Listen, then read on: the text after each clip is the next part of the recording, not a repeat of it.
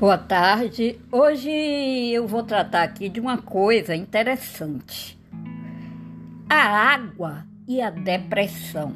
Muita gente pensa que beber água, que essas campanhas que falam que nós devemos beber água, são campanhas aleatórias, mas não são. 65% do nosso corpo é formado de água. Se a gente não repõe essa água que gasta no suor, no cotidiano, o que é que vai acontecer? Nós vamos perder uma boa parte do que alimenta esse corpo. E quem está com depressão ou tem na família alguém com depressão, tem medo de ter, acha que pode ter, deve tomar muita água. A água ela faz bem em qualquer horário seja de manhã, seja meio-dia, seja à noite, mas você precisa tomar muita água. E assim, quem tem, conhece alguém ou estudou depressão, sabe que o tratamento requer uma dedicação, que a depender do nível da depressão pode ser necessária uma medicação, o que já não é muito bom, mas a água já serve para tratar pessoas que sofrem com isso e amenizar o efeito da medicação.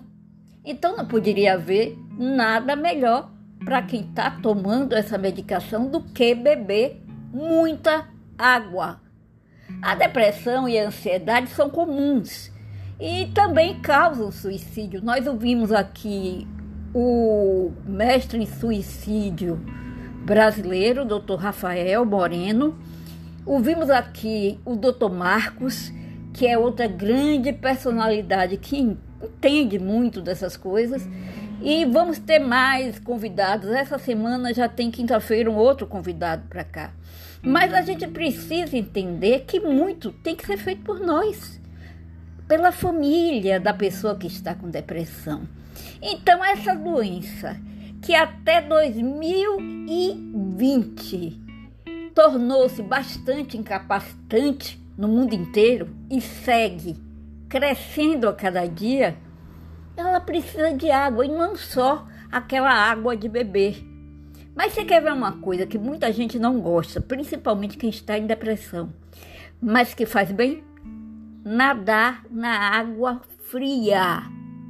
Nadar na água fria, nada de água morninha. Ah, tá, eu moro na Bahia. Se eu cair numa piscina, eu vou nadar numa água relativamente fria, mas não fria. Mas assim, uma água em torno de 15 graus, digamos, vai diminuir a inflamação e os estresses causados pela depressão e pela ansiedade. A água fria, ela diminui os batimentos cardíacos, a pressão sanguínea, respiração e hormônios que causam estresse e libera, na verdade, os hormônios que aumentam a felicidade.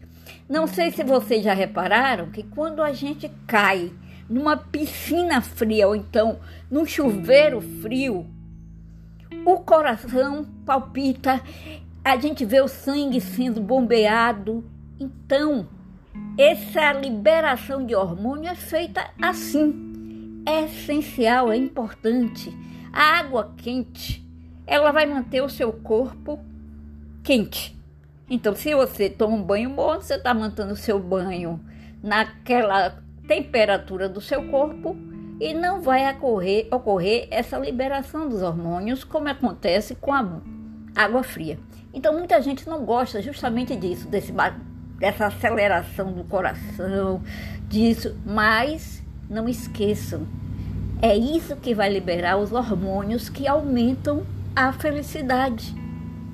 Tá vendo? Ninguém, eu acho que poucas pessoas sabem disso. Outros estudos já provaram que exercícios na natureza e amizade com outros nadadores ajudam no, no, tratamento da depressão. Uma das fases melhores da minha vida foi quando eu estava mergulhando. Na hora que eu entrava, eu sentia a água gelada. Depois meu corpo ia se adaptando àquela água e eu mergulhava, olhava a vida que existia ali debaixo. Eu não mergulhava fundo. Quer dizer, mergulhei umas duas vezes bem distante da terra. mas eu mergulhava em zonas que tinham os corais. E eu gostava, até hoje eu gosto muito de ver os corais. A água estava gelada quando eu entrava, mas e daí? Depois eu via os efeitos de nadar naquela água gelada na natureza. Mudava o meu dia. Esse estudo foi um estudo de casos feitos por neurocientistas ingleses, que apareceu na série The Doctor Who Gave Up Drugs. Essa série é muito interessante, eu aconselho vocês verem. Existem várias séries médicas, né? Mas essa é muito interessante. É, eles relataram o caso de uma mulher de 24 anos com ansiedade e depressão grave que tomava remédio desde os 17 anos. Ela começou a nadar no mar uma vez por semana e desde a primeira vez passou a se sentir muito melhor. Depois de algumas semanas, os sintomas de ansiedade e depressão dela desapareceram e não foi mais necessário ela tomar os remédios. Claro, nenhum caso é igual ao outro, vamos deixar isso aqui bem claro. Mas que a água fria melhora muito isso, melhora. E agora, nesse momento de pandemia, eu não estou indo na praia, mesmo porque a praia é muito próxima de mim, mas é muito poluída. Ela está dentro da cidade. Eu vou a outras praias distantes, não estou podendo fazer isso, mas eu acho fundamental o meu mergulho, e quem, quem pratica tanto natação quanto mergulho, desculpem,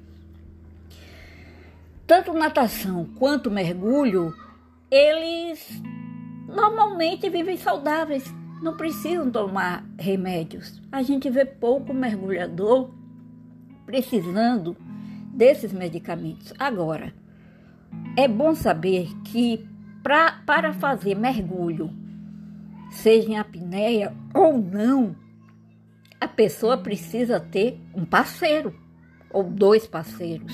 Nunca mergulhar sozinha. Isso é importante.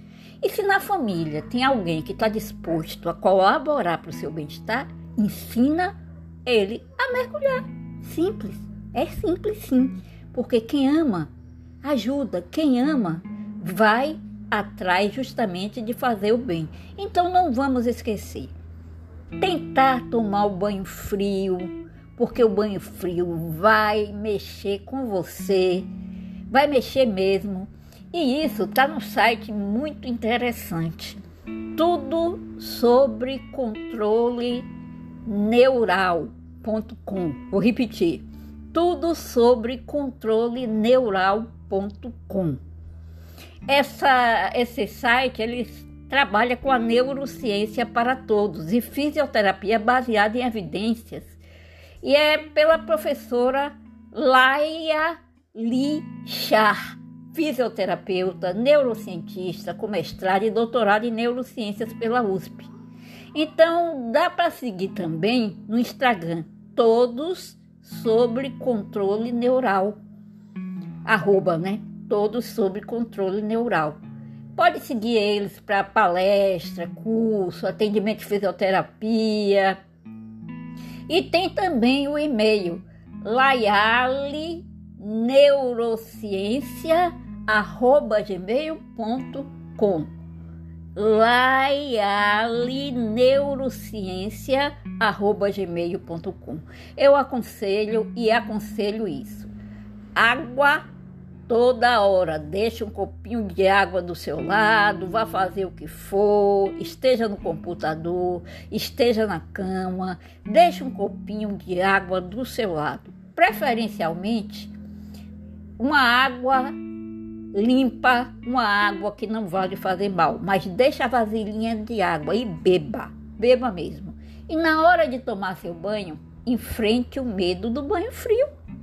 Enfrente esse banho que às vezes no início causa aquela agonia. Comece tomando banho por partes. Se você não quer entrar de vez no chuveiro, que eu acho melhor entrar de vez no chuveiro.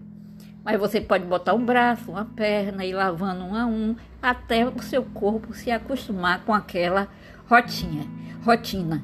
Então, vamos dizer, para depressão, água fria nela. Tá ok? Um grande abraço e essa semana a gente volta com mais.